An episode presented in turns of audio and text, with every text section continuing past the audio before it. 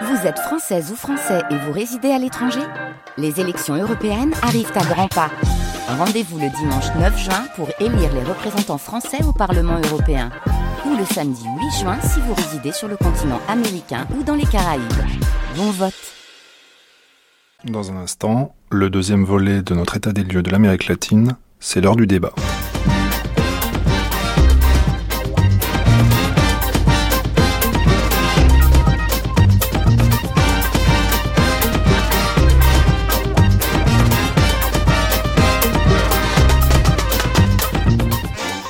Où va la Bolivie? C'est la question que je pose à mes trois invités. Christine Delfour, auteure de L'invention nationaliste en Bolivie, une culture politique complexe, publiée chez l'Armatan. Yvon Lebot, chercheur à l'EHESS, l'école des hautes études en sciences sociales à Paris. Auteur, il y a quelques années déjà, de Violence de la modernité en Amérique latine, Indianité, société et pouvoir, édité chez Cartala. Et enfin, le sociologue Laurent Lacroix.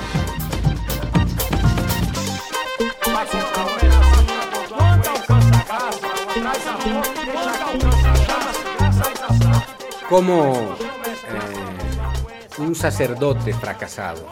en tant que prêtre raté, eh, en tant que militaire qui n'a pas achevé sa carrière, et aujourd'hui, en tant qu'homme politique, je n'ai jamais cessé de penser à un seul objectif, celui de servir mes concitoyens de vivre de mon travail en étant au service de la communauté. Le seul intérêt que j'avais enfant et que j'ai encore aujourd'hui, ça a été pour mes frères,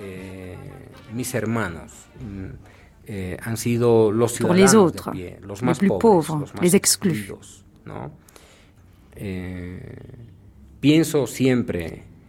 Je pense toujours au Che Guevara je pense aussi eh, à mes ancêtres, à Tupac Katari, à Bartolina Sissa, à Saratebilka. Eh, ils ont vécu, ils ont lutté pour les autres, et ils sont morts en pensant aux autres. C'est la seule mort qui soit digne. La profession de foi de Juan Ramón Quintana Juan Ramón Quintana, c'est le premier ministre euh, bolivien. Dans son pays, on dit ministre de la présidence. Ce ministre de la présidence qui nous a reçus dans son bureau. Avec au mur un portrait euh, attendu de Simon Bolivar. Avant d'aborder les premiers mois d'Evo Morales à la tête du pays, et à travers lui l'arrivée au pouvoir du, du, peuple indigène, je crois qu'il est nécessaire de s'arrêter sur euh, cette figure, Simon Bolivar qui a rédigé la constitution de la Bolivie en 1826 et qui nourrissait des rêves de continentalité.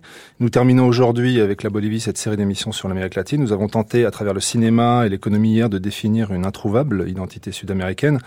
Je me tourne vers vous, Christine Delfour. Simon Bolivar, il y croyait, lui, à cette hispano-amérique.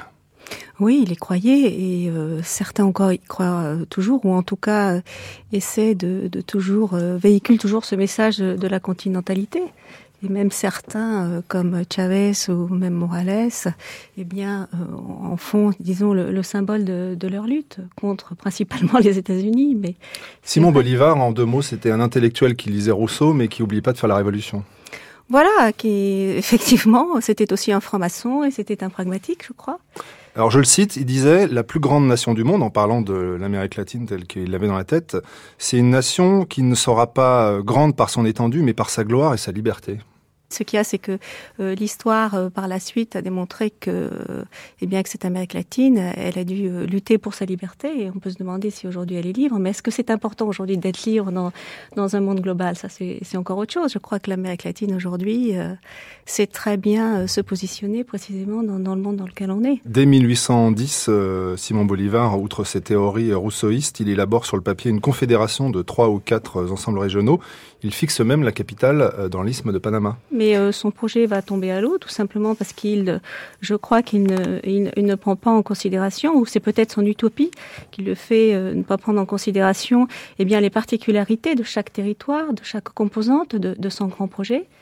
Et euh, c'est vrai que ce sont précisément les eh bien les inimitiés et les euh, et également euh, les stratégies des uns et des autres qui vont faire euh, bah, capoter, si j'ose dire, ce projet-là comme d'autres, parce que Simon Bolivar l'a fait, mais également Andrés de Santa Cruz avait un projet de confédération péruvienne bolivienne qui, qui, a échoué, et donc il y a toujours eu cette volonté de créer un, un grand un grand monde latino-américain et, euh, et euh, aujourd'hui même, dans les années 60, la, la, la création des, des blocs euh, régionaux en Amérique latine, le, marché commun centra-américain et le pacte andin, etc., qu'aujourd'hui ont pris d'autres noms, vont toujours dans ce même sens de créer une grande ère latino-américaine, effectivement libre. Quid des Indiens euh, Quechua, Amara pour Simon Bolivar? Eh bien, les Quechua et les Amara, il fallait, disons, euh, les éduquer pour leur permettre d'arriver à, à euh, eh bien, être des citoyens à part entière. Parce qu'il y a quand même en 1867 la figure de Nathaniel euh, Aguirre, qui est élu député et qui, lui, s'intéresse au sort des Indiens. Oui, mais il n'y a pas simplement Nathaniel Aguirre. Hein. Il, y a, il y a, eu d'autres d'autres personnes qui, qui, sont, qui ont également, sont également intéressées aux Indiens. Mais disons, les Indiens ont été vus et pensés hein, par d'autres dans ce, dans ce grand projet, en particulier en, en Bolivie. Et à partir de, de l'indépendance euh, du Haut-Pérou, euh, de la Bolivie, de, donc qui va devenir la Bolivie, euh, ces euh, Indiens euh, perdent déjà leurs leurs droits, les peu de droits qu'ils avaient gardés et maintenus.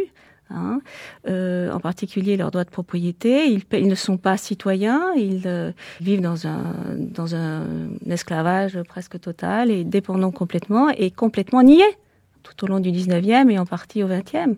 Ce qu'il y a, c'est que de temps en temps, ils se mobilisent. Magie de la radio, je me tourne vers vous, euh, Yvon Lebot. Passons du 19e siècle et de l'utopie bolivarienne à 1992. Arrêtons-nous sur cette euh, date charnière pour la Bolivie, pour les Indiens de la région. Qu'est-ce qui se passe en 1992 je crois qu'on peut faire la liaison. Je pense que l'indépendance n'a pas été du tout favorable aux Indiens. Le 19e siècle a été euh, catastrophique aux Indiens. Euh, la colonie l'a été aussi, mais le 19e siècle, les indépendances se sont faites dans le dos des Indiens, si je peux dire. Bolivar n'avait aucune... Euh, euh, son projet était un projet plutôt de métissage et d'acculturation. Euh, son projet était un projet d'unité euh, latino-américaine, mais sur le modèle, sur un modèle très européen. Et à la fin de la vie, à la fin de sa vie, il a euh, considéré qu'il avait, euh, comme il dit lui-même, labouré la mer. Je pense qu'il a labouré la mer parce qu'il tournait le boulot euh, au pays réel dans beaucoup de, dans beaucoup de cas. Euh, donc, euh, ça permet de faire un peu le saut peut-être à 1992. 1992, c'est euh, 500 ans de découverte de l'Amérique par Christophe Colomb. De la découverte. Je cherchais le mot parce que c'est cette célébration, cette commémoration par les élites qui se réclamaient bien plus de Bolivar et de Christophe Colomb et des conquérants que euh, que de la population indienne a révulsé euh, les populations indiennes. Et il y a eu un mouvement qui s'est formé, c'est un mouvement euh, au niveau continental qui incluait d'ailleurs les Indiens d'Amérique du Nord également, contre la commémoration de, ce qui a été pour eux une catastrophe. Il suffit de rappeler que pendant le siècle qui a suivi la conquête, à peu près 90% de la population a disparu. Donc, euh, les Indiens ont été décimés dès le XVIe siècle et ensuite soumis au joug colonial. Euh, dans beaucoup de, de, communautés, ce sentiment était très fort qu'il y avait là quelque chose comme une, une nouvelle gifle. Euh, que, et euh, il y a existé donc une, une, une contre-célébration une, qui a donné lieu à des manifestations à La Paz, au Guatemala, en Colombie et même jusqu'à San Francisco aux États-Unis euh, euh, pour euh, commémorer plutôt 500 ans de résistance indienne à la domination et de rejet du racisme. 1492, Yvon Le Bot, découverte de l'Amérique. 1992, en Europe, on célèbre cette découverte. Les Indiens se rebellent, mais on pourrait dire que pour les Indiens euh, boliviens, c'est aussi la fin d'un cycle. C'est euh, l'émergence, c'est 500 ans qui bouclent un cycle, et c'est le début du Pachacuti, si je ne me trompe pas. C'est l'émergence, enfin, de l'identité indienne, et donc on va finir d'être euh, des objets de soumission pour devenir des sujets de notre propre histoire. Un an plus tard, je me tourne vers vous, Laurent Lacroix, il y a un homme politique bolivien qui fait un discours dans les quatre langues parlées euh, dans son pays, à savoir le quechua, l'amara, le guarani et l'espagnol. Cet homme, c'est le vice-président de la République, il s'appelle Victor Hugo Cardenas. Qui est-il? Écoutez, c'est un, c'est un membre fondateur du qatarisme, que l'on pourrait qualifier comme un syndicalisme de type indianiste. Donc Victor Hugo Caldenas va effectivement au sein de la Confédération paysanne nationale à la fin des années 70, début 80, euh, promouvoir un mouvement ou en tout cas créer un mouvement interne à cette confédération. Et ce qatarisme propose, euh, entre autres, l'instauration d'un État plurinational. Et en fait, Cardenas maintient son, son, son, mouvement, je dirais, avec quelques camarades, et euh, s'allie en 93 euh, à Sanchez de Losada du MNR euh, pour se présenter aux élections présidentielles et remporte ces élections. Donc c'est un peu le Evo Morales avant l'heure, on pourrait dire. Bien sûr, lorsque je commente l'avènement du MAS euh, en Bolivie aujourd'hui, c'est le mouvement le Movimiento al Socialismo, le parti politique d'Evo Morales. Donc mouvement vers le socialisme. Voilà, ou jusqu'au socialisme, on ne sait pas en fait comment le, comment le traduire. Euh, effectivement, il y a des antécédents. Il y a des antécédents. Et dans les années 50, il y avait de nombreux représentants paysans et euh, d'organisations indigènes qui euh, participaient aux structures de l'État. Juste un petit flashback. Hein, le qatarisme bolivien dont vous parlez des années 80, il mêle des revendications économiques, identitaires, mais surtout il fait, référence aussi à un héros de la lutte, c'est Tupac Katari. 1781, il fit le siège de la Paz du, tenu par les Espagnols pendant 109 jours. Et quel fut son sort? Je crois qu'il a été écartelé, par quatre chevaux. Écartelé par quatre voilà. Et donc Felipe Quispe, qui est un leader syndical que, que, nous avons rencontré à La Paz, dans le documentaire qui suivra, nous explique que ces quatre morceaux de Tupac Atari éparpillés dans les quatre coins cardinaux fait que maintenant euh, on pourrait dire l'émergence indienne arrive de tous les coins de, de, de la Terre. Donc c'est pour reboucler un petit peu sur ce que vous disiez, Cardenas, le qatarisme et cette référence à ce, à ce leader euh, fort qui a lutté contre les Espagnols, Tupac Katari. je voudrais mettre quand même une nuance par rapport à Tupac Katari, si ça ne vous dérange pas.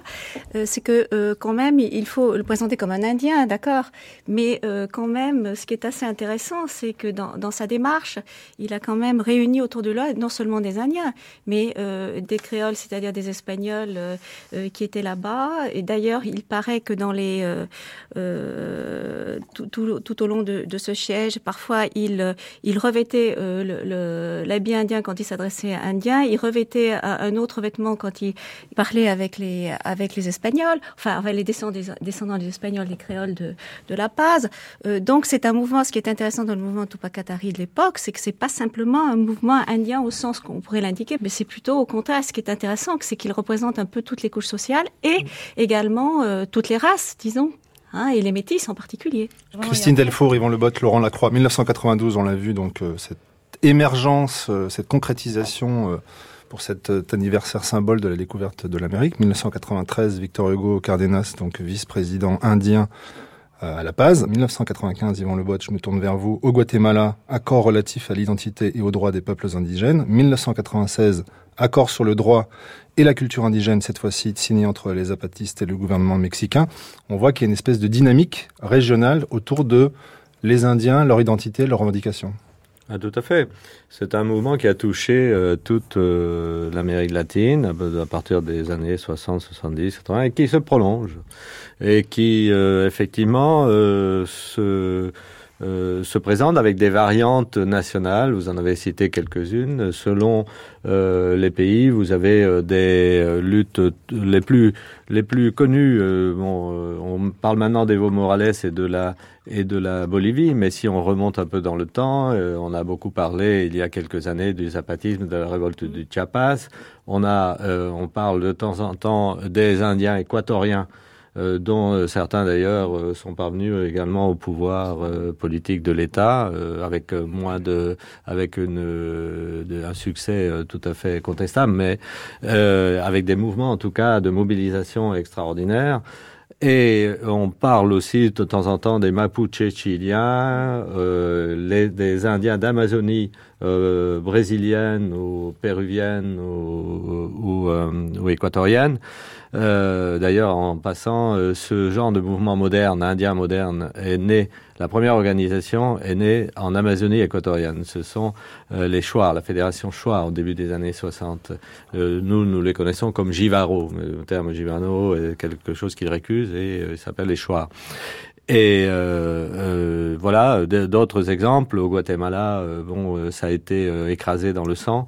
Le mouvement indien, mais ce sont des Indiens modernistes, il faut le dire toujours. Ce ne sont pas des Indiens traditionnalistes. Ce ne sont jamais des mouvements de repli. Euh, ce sont des, des, mouvements qui, tentent, qui naissent d'ailleurs souvent dans les ruptures dans les communautés, et ce sont les plus modernistes qui euh, sont à la, à la, qui font de ces, qui sont à la base de ces, de ce renouveau indien. 1996, vous l'avez entendu dans l'archive de tout à l'heure, le monde syndical se mobilise autour d'un leader syndical, euh, lui aussi nommé Evo Morales, donc euh, président du syndicat des Cocaleros. Il entame à Santa Cruz la longue marche qu'il conduira au pouvoir dix ans plus tard. Je termine pour que nos éditeurs aient les repères nécessaires pour comprendre la vie politique bolivienne ô combien compliquée. 1997, fin du premier mandat de Sanchez de Losada, et il cède la place à qui? À Hugo Banzer. Hugo Banzer, Laurent Lacroix, c'est quand même le dictateur des années 71-77, celui qui a participé au plan Condor avec le Chilien Pinochet, l'Argentin Videla ou l'Uruguayen Stroessner. Donc euh, le dictateur qui revient, on pourrait dire, en, habit de gala, en, démocrate. Euh, ce Hugo Banzer, il est quand même responsable de la disparition, de la torture et même de la stérilisation forcée euh, de femmes dans son pays, même de l'importation de blancs d'Afrique australe pour blanchir la Bolivie. Projet. Ce projet. Voilà, mais il avait ça en projet quand même. C'est dire un petit peu les, les, idées de ce monsieur. On pourrait aussi dire, pour compléter le tableau, que Hugo Banzer, c'est aussi celui qui a permis à Klaus Barbie de couler des jours heureux en altitude sous le nom de Klaus Altman. Enfin bon, bref, c'est un personnage pas très recommandable. Le, le Hugo Banzer, il démissionne en 2001. Vous voulez dire quelque chose? Oui, oui, c'est aussi, euh, son, enfin, c'est l'homme et son gouvernement qui ont euh, favorisé le retour euh, ou en tout cas qui ont créé un contexte très conflictuel et qui, euh, de départ, si vous voulez, de, tous ces mouvements entre 2000 et 2005. C'est-à-dire que le gouvernement de Benzer, en 97, marque une rupture dans le processus de décentralisation participative qui a permis à la plupart des représentants indigènes au niveau local de participer aux élections et de, et de, de contribuer, je dirais, de participer à la structure étatique. Et euh, Benzer, donc, lorsqu'il arrive, euh, marque une rupture, abandonne totalement ce processus, ce qui permet la reconstitution de deux grands acteurs historiques, c'est-à-dire les syndicats nationaux et les comités civiques, donc les comités des acteurs régionalistes. Et donc à partir de ce moment-là, euh, effectivement, les, les, les, les, représentants indigènes locaux sont mis à l'écart euh, du processus, comme la majorité des organisations euh, citoyennes et des habitants euh, en Bolivie. Donc c'est cette frustration, si vous voulez, dans, cette, dans ce processus de démocratisation qui, va être, qui avait été accéléré avec les réformes des années 90, qui se trouve suspendu euh, en un mandat et qui crée une frustration collective euh, et qui va se, terminer en, conflit euh, face à la politique de gestion des ressources naturelles. Je continue cette petite chronologie qui nous amène tout doucement au décembre 2005. Donc Hugo Banzer, euh, le retour du démocrate ancien militaire, démissionne en 2001 pour raison de santé. Retour de Sanchez de Losada que on avait déjà vu à la case précédente avec Cardena comme vice-président. Première guerre du gaz en 2003, démission de l'Osada. 2005, deuxième guerre du gaz. Son vice-président Carlos Mesa devient président, démissionne également. Élection présidentielle anticipée et nous voilà au 18 décembre 2005, élection de l'Indien Amara, ancien président du syndicat des Cocaleros, le dénommé Evo Morales. Qui est-il? Écoutez, c'est euh, avant tout. Lacroix. Avant tout, je pense que chacun pourra s'exprimer euh, là-dessus. C'est euh, abordons le, la nature, je dirais, l'identité du, du, parti Movimiento al Socialismo. Est-ce qu'on pourrait partir, d'abord de qui de Evo Morales Oui, il est, né le 26 octobre 1959 dans une famille paysanne. Voilà, dans le département de Oruro. Et il va migrer euh, dans, dans, les années 80 euh, vers le Chapare où il devient rapidement un dirigeant syndical. Chapare, c'est une zone importante pour la production de coca. Les vallées tropicales, euh, une, une, des principales régions tropicales où se, où se cultive la coca, effectivement. Et donc il devient euh, rapidement un leader syndical, d'abord local puis régional. Et euh, je dirais, il devient un des principaux leaders euh, de la Confédération paysanne nationale. Et je dirais, il accompagne euh, ce, ce, cette, la prédominance des cocaleros au sein de la Confédération paysanne.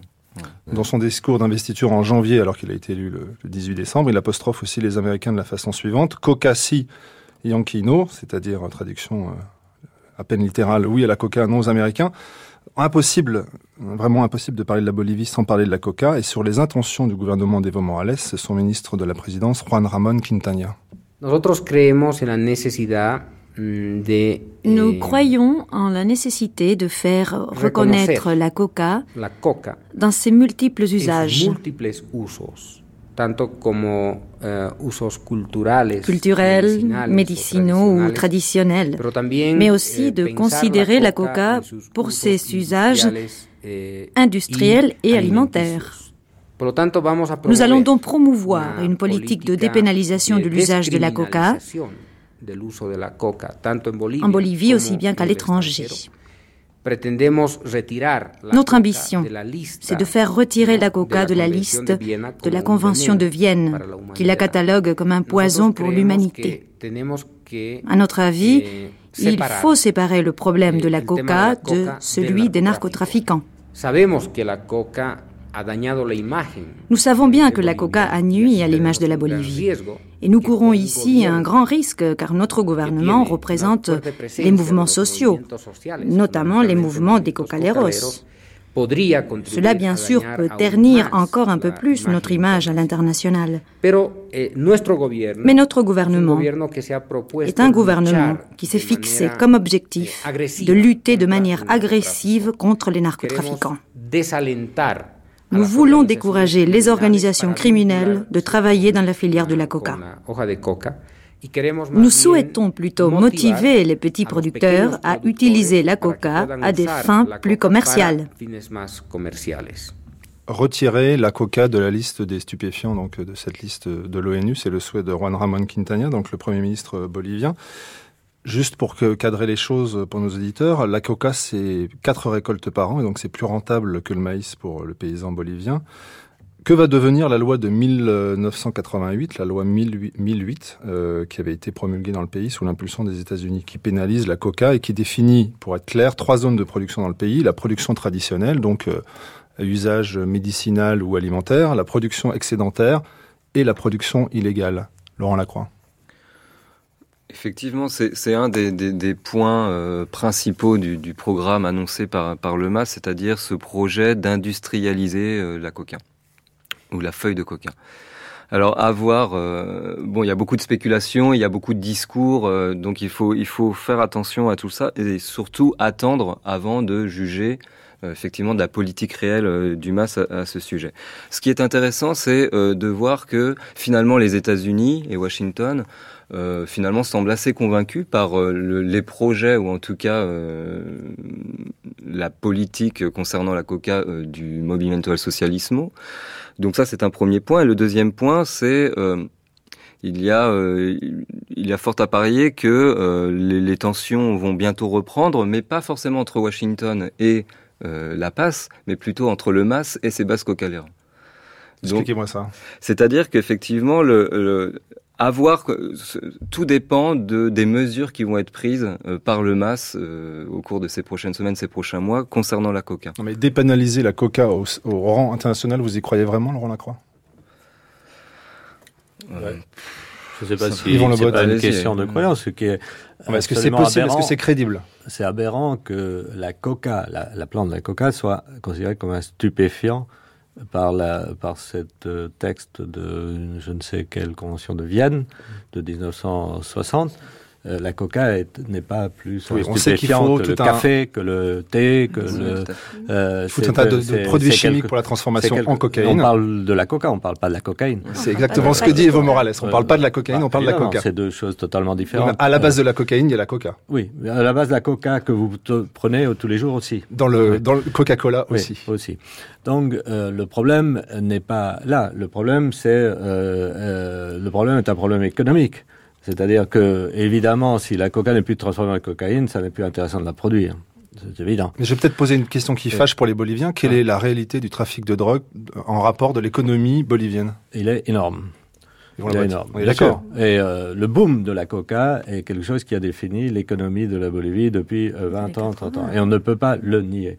Et ce n'est pas, euh, évidemment, il sera déplacé un jour. Déjà, il commence à l'être. On peut cultiver maintenant de la coca au Pérou, en Colombie, etc. Christine Delfort, vous voulez Oui, je voulais rajouter que, effectivement, c'est absurde.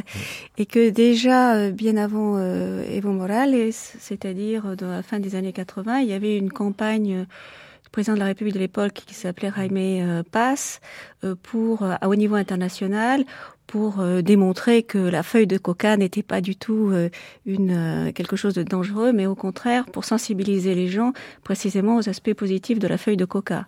Alors ça n'a pas donné grand-chose, mais ça a déjà été une première, euh, première volonté de communiquer de la part des autorités boliviennes vers l'extérieur pour, euh, pour euh, rendre, disons, plus crédible ce que c'est que la coca. On fait facilement l'amalgame entre la, la feuille de coca, la pâte de coca, la cocaïne. Laurent Lacroix Juste euh, élargissons un peu le débat, c'est-à-dire que derrière ce projet d'industrialisation, il me semble que le MAS répond aussi à une demande globale de ses bases, c'est-à-dire le retour d'un État qui organise le marché, qui propose une protection euh, aux petits, auprès des petits producteurs, etc. Donc c'est pas simplement le fait de la coca comme effectivement il y a cette dimension internationale. Euh, ces, ces, restrictions internationales, mais derrière ça, il y a aussi la demande euh, d'un État fort. A priori, moi, dans les prochains mois, ce que, ce que, je, ce que je prédis, c'est effectivement euh, des tensions entre les bases oui, qui, qui, auront attendu euh, beaucoup de ce discours et de ce gouvernement et qui finalement verra pas grand-chose arriver. Autre dossier très sensible pour la Bolivie, le gaz et les hydrocarbures. Le pays est assis sur la deuxième réserve de gaz d'Amérique latine après le Venezuela, donc on estime cette réserve à 1375 millions de mètres cubes. Le 1er mai dernier, entouré de son armée, Evo Morales, dans une mise en scène symboliquement forte, s'est rendu à San Alberto, dans le département de Tirara, à l'est du pays, sur le plus grand puits de pétrole du pays. Qu'a-t-il fait Laurent Lacroix? Il a annoncé la nationalisation des puits de pétrole. Là aussi, conforme à ce qu'il avait dit dans sa campagne électorale. Oui, oui, conforme, oui, à ce qu'il avait dit.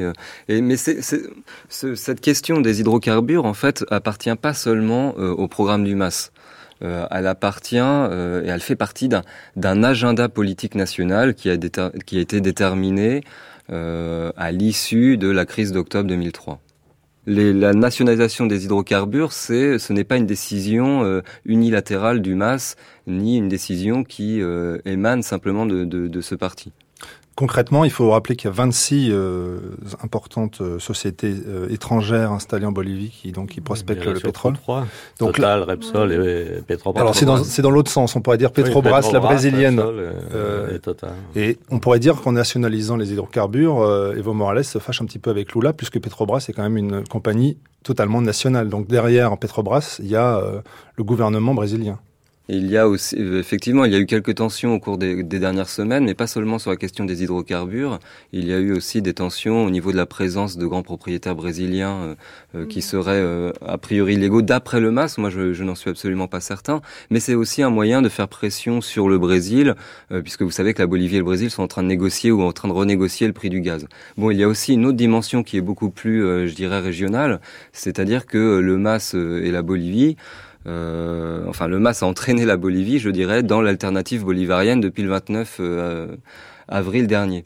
Donc là, il y a un choix, il y a en tout cas un rapprochement, euh, peut-être symbolique, hein, simplement et même sûrement euh, symbolique, mais il y a un rapprochement, en tout cas actuel, de la Bolivie et du Venezuela, plus que de la Bolivie et du Brésil.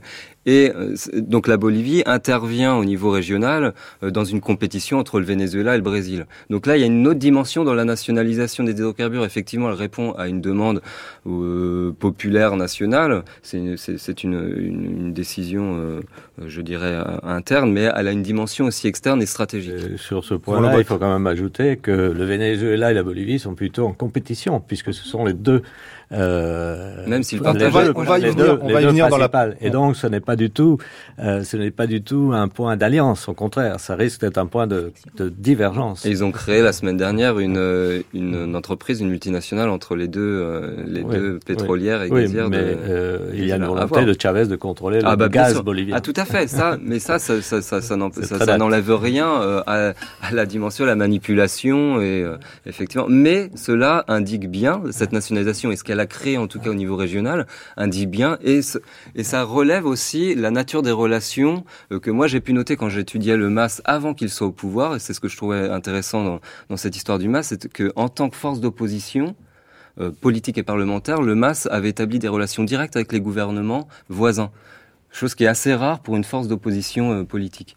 Voilà. Et une fois que le MAS est passé, est arrivé au pouvoir, là, il faut bien que le MAS se décide, fasse des choix, Euh, donc euh, ils, sont en train de les faire. Donc que va-t-il faire de cet argent? Est-ce qu'on peut parler de, de la doctrine d'Evo Morales comme de lévisme, comme on parle du chavisme en parlant de, de, son voisin vénézuélin Je rappelle que Chavez, lui, avec sa, sa, le contrôle de la, la compagnie euh, PDVSA, la, la, compagnie pétrolière, il a réinjecté, on pourrait dire, des fonds dans la santé et l'éducation. Est-ce que Evo Morales, avec l'argent du pétrole, il veut, on pourrait dire, sortir la Bolivie de la pauvreté?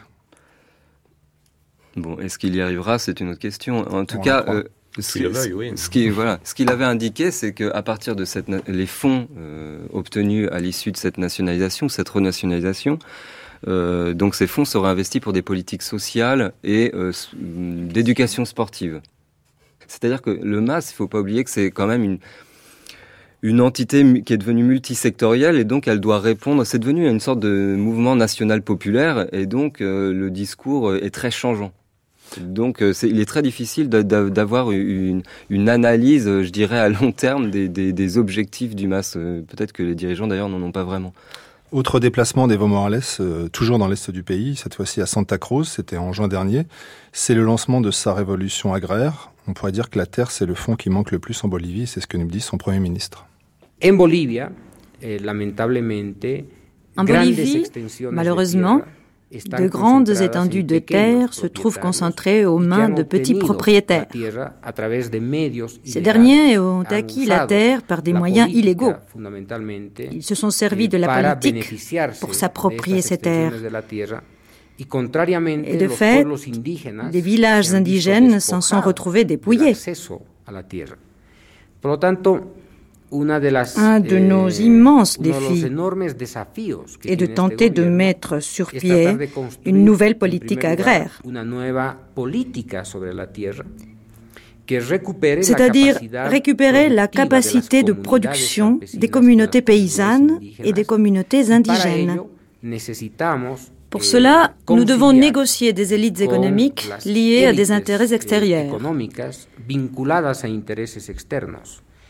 Euh, nous croyons en la nécessité de réformer la loi sur la terre et donc nous souhaitons améliorer la distribution de la terre pour les Boliviens.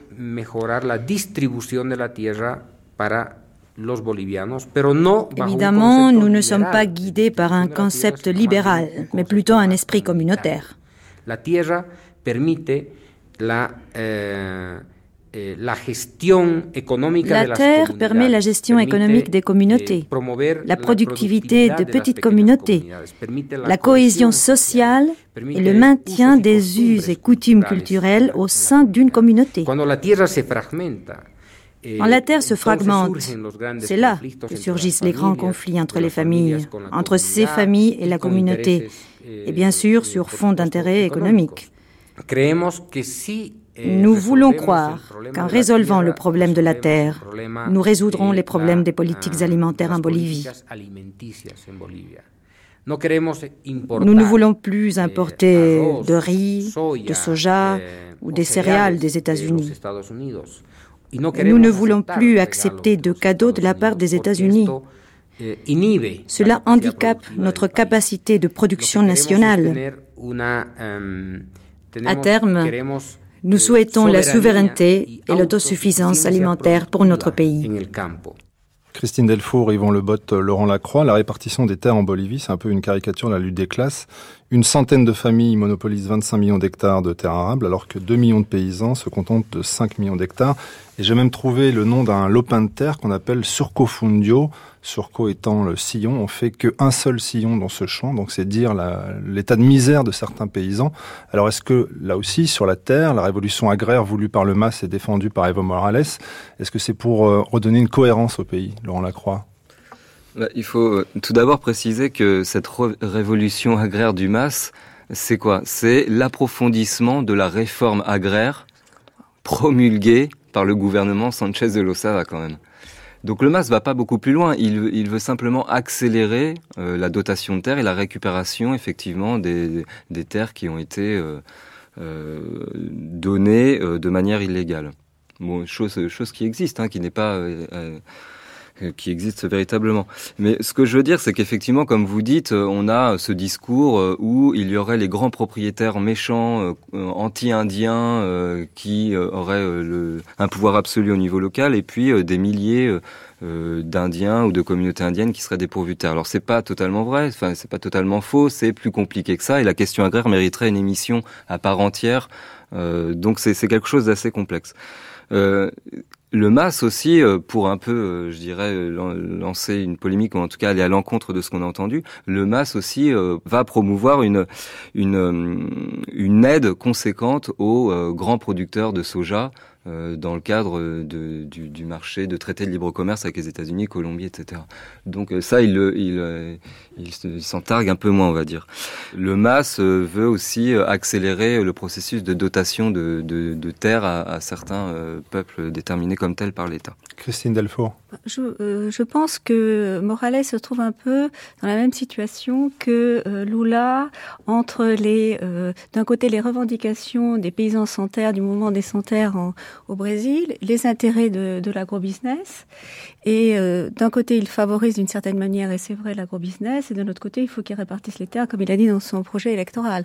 Et on trouve la même situation. Euh, euh, disons, euh, en Bolivie. Donc effectivement, c'est un sujet explosif. Je rappellerai quand même, on a parlé donc de, du partage des terres, de la réforme agraire. La réforme agraire, il faut rappeler quand même qu'elle a, qu'elle a débuté mal peut-être, mais quand même que des milliers d'hectares de terres ont été distribués en 53 hein, pour nos auditeurs. Il y a quand même eu une révolution assez importante en 53 qui a permis euh, entre autres, euh, une réforme agraire et déjà une distribution bien sûr inégale et, imparfaite, sinon on ne serait, serait, pas encore en train de reparler hein, de la réforme agraire, mais qui a eu lieu hein, en 53. Autre dossier explosif euh, pour vous faire réagir, la décentralisation ou l'autonomie de certaines régions, là aussi le point de vue du Premier ministre bolivien. El gobierno uh, apoya la décentralisation et les autonomies Nous soutenons la décentralisation et les autonomies régionales, mais nous pensons que les autonomies sont insuffisantes. Eh, Dans notre pays, eh, les élites économiques, politiques, sont concentrées dans les villes et on ne se préoccupe pas des provinces, des cantons, des frontières. Nous voulons une autonomie et un processus de décentralisation qui atteigne les villages indigènes les plus reculés du pays. Il existe à Santa Cruz une tendance belliqueuse pour transformer la région en un autre État. C'est une version radicale de l'autonomie que nous n'accepterons pas.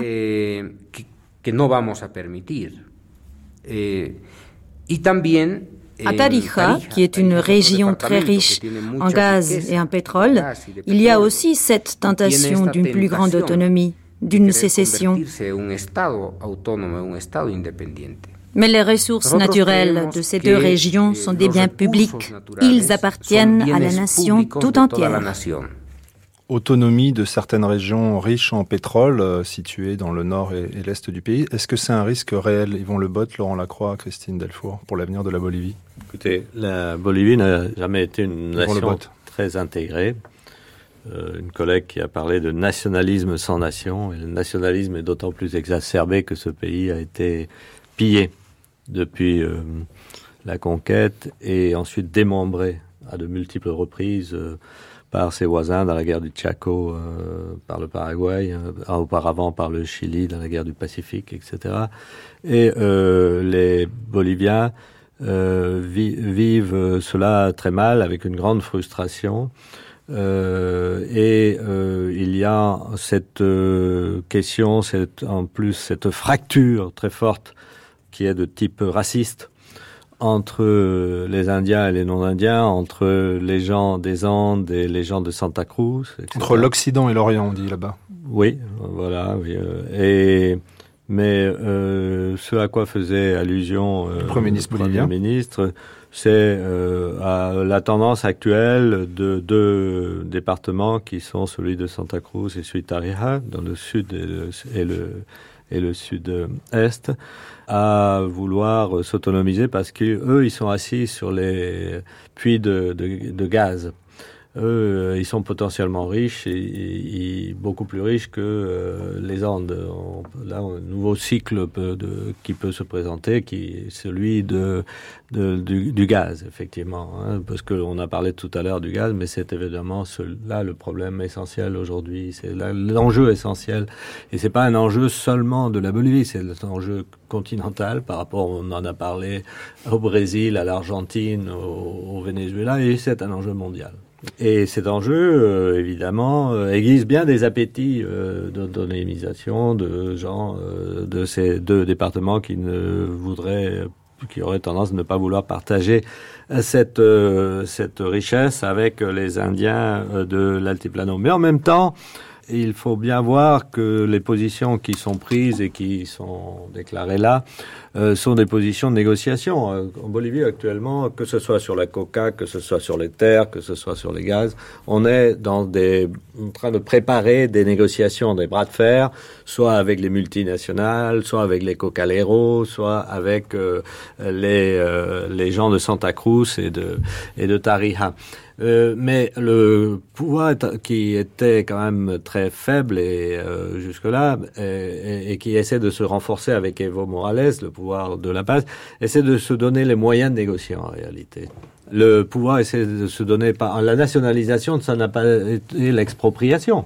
Euh, de, Repsol, de Petrobras, tout ça. C'est seulement se donner les moyens de négocier, comme le gouvernement anglais négocie avec les compagnies l'exploitation de la mer du Nord, etc. Et quand je vois Blair s'insurger de ce qu'on, de ce que Evo Morales se donne le moyen dont lui dispose pour négocier avec les compagnies, ça me fait bien, doucement rigoler. Euh, euh, et pareil avec les gens de Santa Cruz, on essaie de se donner les moyens de négocier. Il s'agit, il s'agit pas de. Et les gens de Santa Cruz, à ma connaissance, n'ont pas non plus la volonté véritablement de se. Euh, de, ils aimeraient bien, mais c'est pas leur intérêt de se séparer de la, de la, Bolivie pour un pour un tas de raisons que je, ça serait trop long à expliquer ici. C'est que c'est aussi euh, l'agro-industrie, comme il a dit, et que le marché de l'agro-industrie n'est pas le Brésil. Pour, euh, pour, parce que le Brésil a tout ce qu'il faut de ce point de vue-là, est exportateur.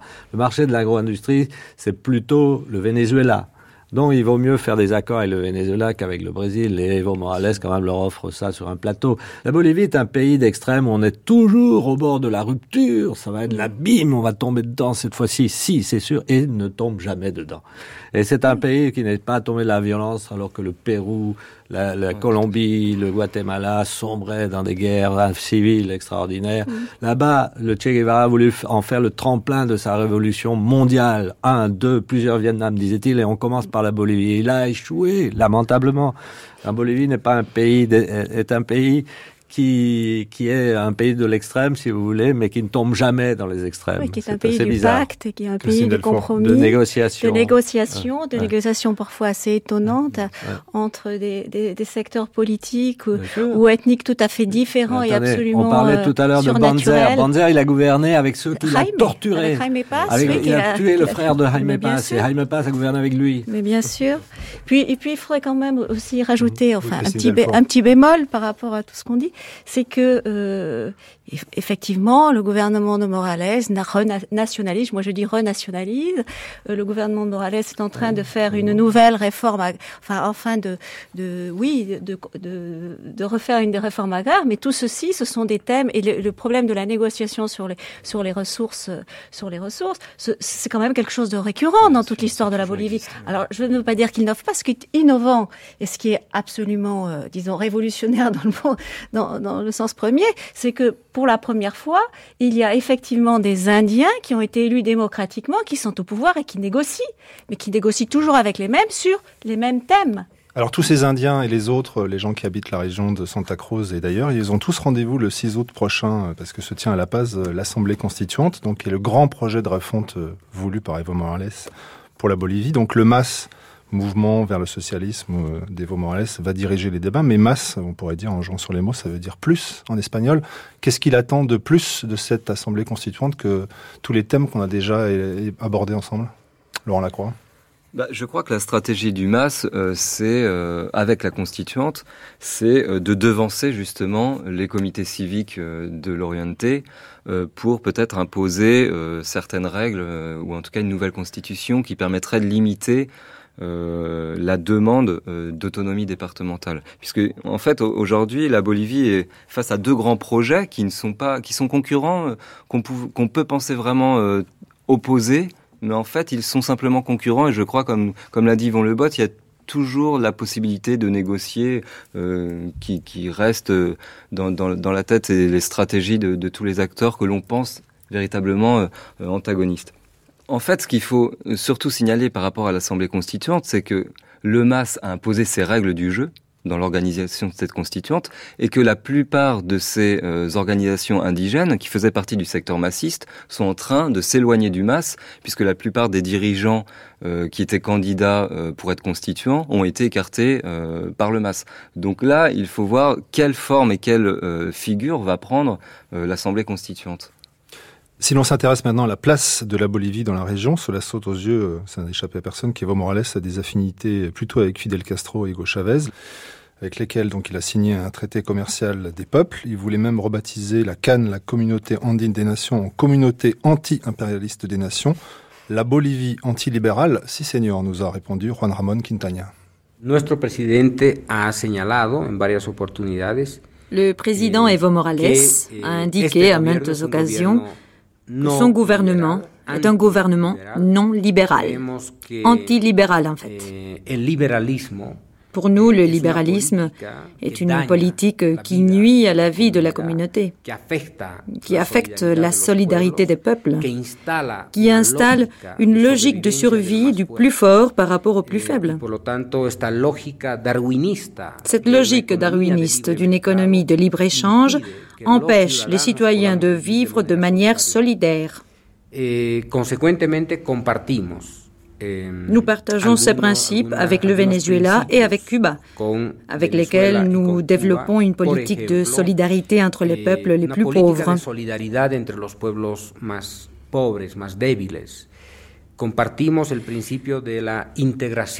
Nous partageons ce principe d'intégration régionale.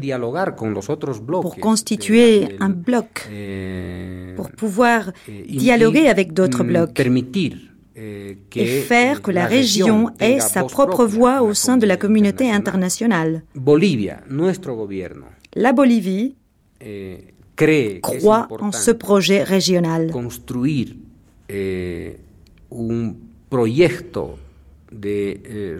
un eh, Pas seulement avec Cuba et le Venezuela, mais aussi avec le Brésil et l'Argentine.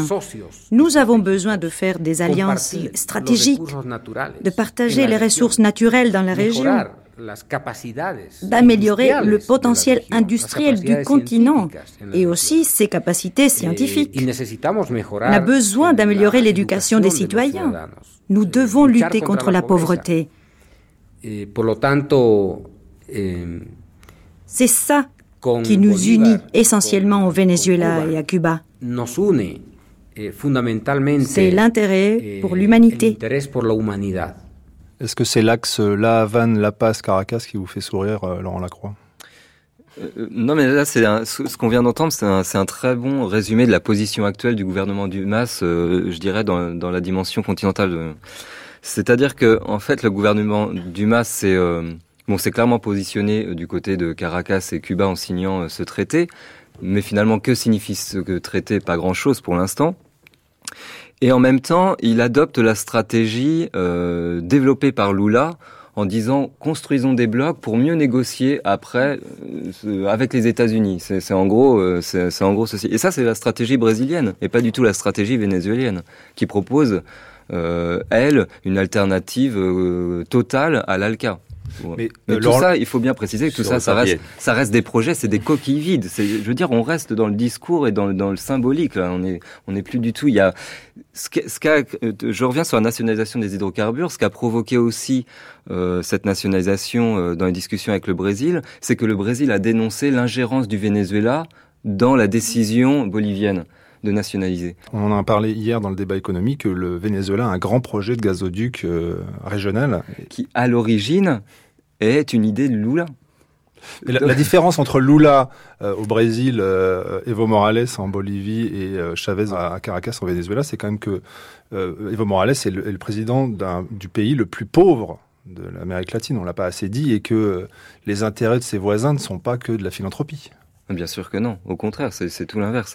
Mais justement, là, on est dans une période intéressante à mon sens, c'est que la Bolivie se retrouve en tant que pays euh, finalement secondaire, euh, euh, mis à part sur la question des hydrocarbures et encore, la Bolivie se retrouve euh, entre, euh, entre plusieurs projets qui sont pour l'instant des coquilles vides, mais surtout au sein d'une compétition entre deux grandes puissances que, que sont, grandes puissances, c'est peut-être exagéré, mais entre deux pays qui essayent d'être dominants, en tout cas en Amérique latine, et d'imposer des projets continentaux, euh, que sont le Venezuela et, le Brésil.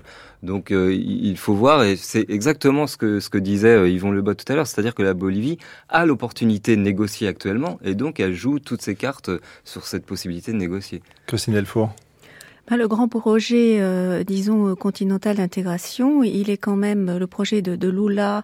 D'un côté le projet de, de Chavez de l'autre côté. Euh, pour l'instant, euh, disons qu'il est euh, passablement contrarié par l'attitude et la stratégie des États-Unis qui commencent à négocier euh, pays par pays leur traité de libre-échange. On l'a vu avec le Pérou, avec l'Équateur et euh, avec le Chili. Donc, euh, donc c'est vrai que ça fait un peu sourire, j'avoue. Pour l'instant, c'est quand même, c'est vraiment une coquille vide pour l'instant. Il y a toute une, effectivement, une rhétorique Hein, qui est toujours celle euh, eh bien, du, grand projet continental de Bolivar, et, etc. Mais à l'intérieur, il n'y a rien pour l'instant. Et je pense qu'il faut prendre en, considération euh, le cadre international quand même dans tout ça. On a parlé des dossiers explosifs qu'attendent ou que traite Evo Morales euh, en ce moment, la coca, le pétrole, la terre. Euh, on pourrait aussi parler de son rapport au Chili, puisqu'il y a quand même un conflit euh, territorial qui date pas d'hier. Hein, donc, euh, petit rappel historique 100 000 kilomètres de façade océanique perdue dans la guerre du Pacifique menée entre 1879 et 1883. Donc, euh, cette façade océanique récupérée par le Chili qui guerroyait aussi contre le Pérou venu prêter main forte aux Boliviens. Donc une des obsessions de la Bolivie, c'est son retour, son accès à la mer via un corridor. Est-ce que Evo Morales sera bientôt le meilleur ami de Michel Bachelet? Pas si sûr. Eh, y queremos convencer a los chilenos nous voulons convaincre les Chiliens qu'il est beaucoup plus rentable, eh, beaucoup plus utile de rétablir une relation entre nos deux pays. Nous voulons avoir accès à la mer. Nous voulons sortir vers le monde par ce couloir. Eh, Mais nous pouvons faire de bonnes affaires avec le Chili. Nous avons la possibilité de vendre de l'eau, de l'énergie électrique, de vendre du gaz. Et à la longue, ceux qui en tireront profit, ce sont les peuples. Il faut développer une politique entre les peuples.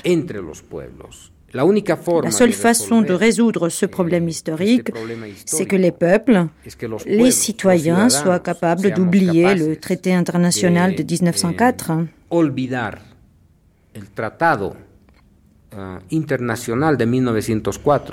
et d'élaborer un nouveau traité pour faire face à ces nouveaux défis communs. Juan Ramon Quintana et sa rhétorique de l'amitié des peuples, Christine Delfour, pour, euh, on pourrait dire, se rapprocher du Chili. Vous en pensez quoi? Ah, écoutez, euh, le thème de la salida al mar, la sortie vers la mer, euh, je me souviens que vous avez, on a évoqué tout à l'heure la période de Banzer, la période, disons, sombre, militaire. Euh, Banzer négocié pour quand il s'agissait du, du, plan Condor avec Pinochet, bon bien, mais d'un autre côté, vous aviez tout le temps, soit à l'aéroport de La Paz quand vous, vous arriviez, ou vous avez, vous aviez à la télé ou dans les journaux, toujours ce grand thème de la salida al mar, euh, qui était récurrent, disons, pour essayer de, euh, je ne sais pas, de, de, de, créer une certaine conscience nationale hein, face, face à l'extérieur à ce moment-là. Euh, bon j'en pense ce que j'en pensais à l'époque, c'est-à-dire pas grand-chose, si ce n'est que euh, lorsque on entend le vice-président, c'est bien le, premier ministre, pardon, c'est bien le, c'est bien l'aspect économique qui pour lui est, est, très très important et fondamental. Et, et c'est vrai que le Chili a besoin Hein, de, de l'énergie, euh, puisque c'est un des rares pays d'Amérique latine qui n'en possède pas, et qu'il, euh, le Chili, à un moment ou un autre, euh, bon, est en train de négocier, mais à un moment ou un autre négociera avec la, avec la Bolivie. Yvon Le Bot Écoutez, non, ça ne peut être qu'un épisode de, du problème général dont nous sommes en train de parler, c'est à quelle place pour euh, la Bolivie euh, en Amérique latine et dans le monde? L'Amérique latine n'est plus Je crois que tous les rêves bolivariens sont en effet euh, des songes creux, tous les rêveurs euh, bolivariens, et qu'en réalité Chavez n'est pas est bolivarien euh, en parole, mais qu'en réalité son marché c'est les États-Unis et son pétrole, et il est totalement dans un monde néolibéral et sur un marché. Il est il vend son pétrole aux États-Unis, n'oubliez pas, et il le vend si bien qu'il peut se faire des cadeaux à Cuba et, et à d'autres, à la ville de de c'était à Chicago n'a pas accepté, je crois, mais enfin certaines îles américaines ont accepté son pétrole à, un meilleur euh, prix. Mais euh, tout ça, c'est des gestes, mais en réalité, lui aussi, il est dans, la réalité du marché. Et ça qui est très important parce que tout ce qu'on a dit, ici, euh, se réfère à quelque chose qui était très fort en Amérique latine, qui était l'ère du, populisme, c'est-à-dire l'ère où on croyait le développement vers l'intérieur. On croyait qu'on pouvait créer un marché intérieur.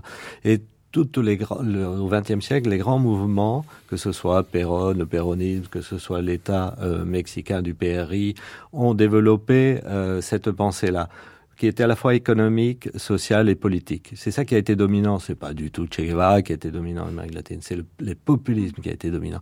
Et ceci, on a affaire actuellement à du néo-populisme avec euh, Chavez, avec Evo, avec euh, Kirchner, de certains, des variantes diverses. Mais le vieux populisme avait des variantes très diverses aussi.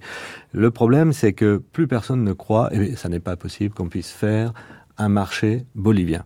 C'est pour ça que tout à l'heure, les histoires d'industrialiser la coca, oui, mais pour quel consommateur euh, euh, le, problème, c'est que tous ces gens, et Chavez aussi, est dans un marché mondialisé. Et la, Bolivie doit, euh, doit vendre son gaz à l'extérieur. Je veux dire, qu'est-ce que ça veut dire faire de l'industrialisation aujourd'hui alors qu'on est partout dans des sociétés post-industrielles? C'est se tromper d'époque. Et là, et c'est là qu'est la véritable difficulté euh, de, de, parler d'industrialisation, c'est être à côté de la plaque. C'est pas, c'est pas de ça qu'il s'agit. Euh, c'est pas ça le développement. Le développement euh, chinois ou le développement de l'Inde ou le développement du Brésil passe par euh, par euh, des productions post-industrielles aussi. Donc euh, là, il y a vraiment une difficulté de penser le développement et, et, ensuite tout tout tout le reste en découle.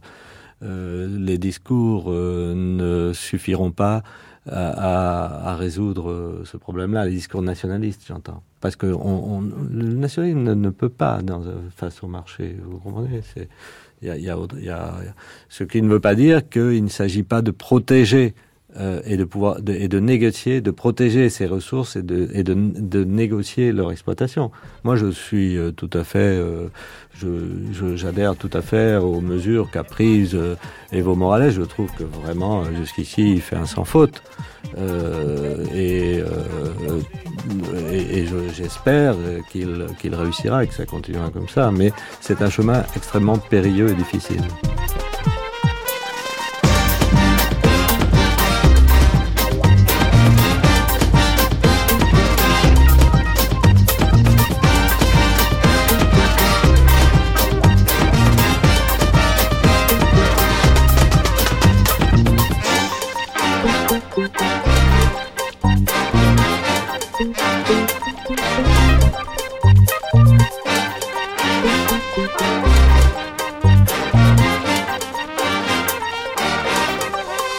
Merci à Christine Delfour, Yvon Lebotte et Laurent Lacroix. Merci également à Juan Ramon Quintana, Premier ministre du gouvernement d'Evo Morales. Pour en savoir plus sur ce dossier, connectez-vous sur notre site internet. L'adresse n'a pas changé, c'est www.franceculture.com. Restez avec nous dans un court instant, notre documentaire Un état des lieux de l'identité indienne.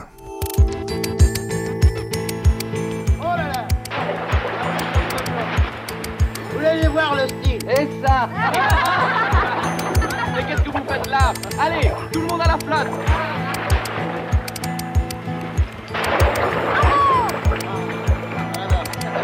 Tu vas me le payer, toi J'adore venir baigner. C'est formidable Des voyages, de grandes traversées thématiques, des remontées dans le temps, des chemins ludiques. Jusqu'au 27 août, c'est l'été sur France Culture.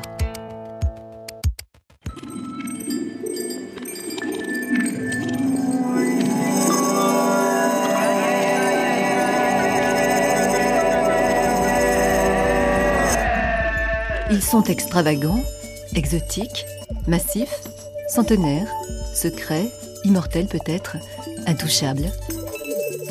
Cet été, à la rencontre de quelques-uns des meilleurs d'entre eux. Les arbres, ces êtres remarquables, chaque dimanche jusqu'au 27 août à 16h. Messieurs,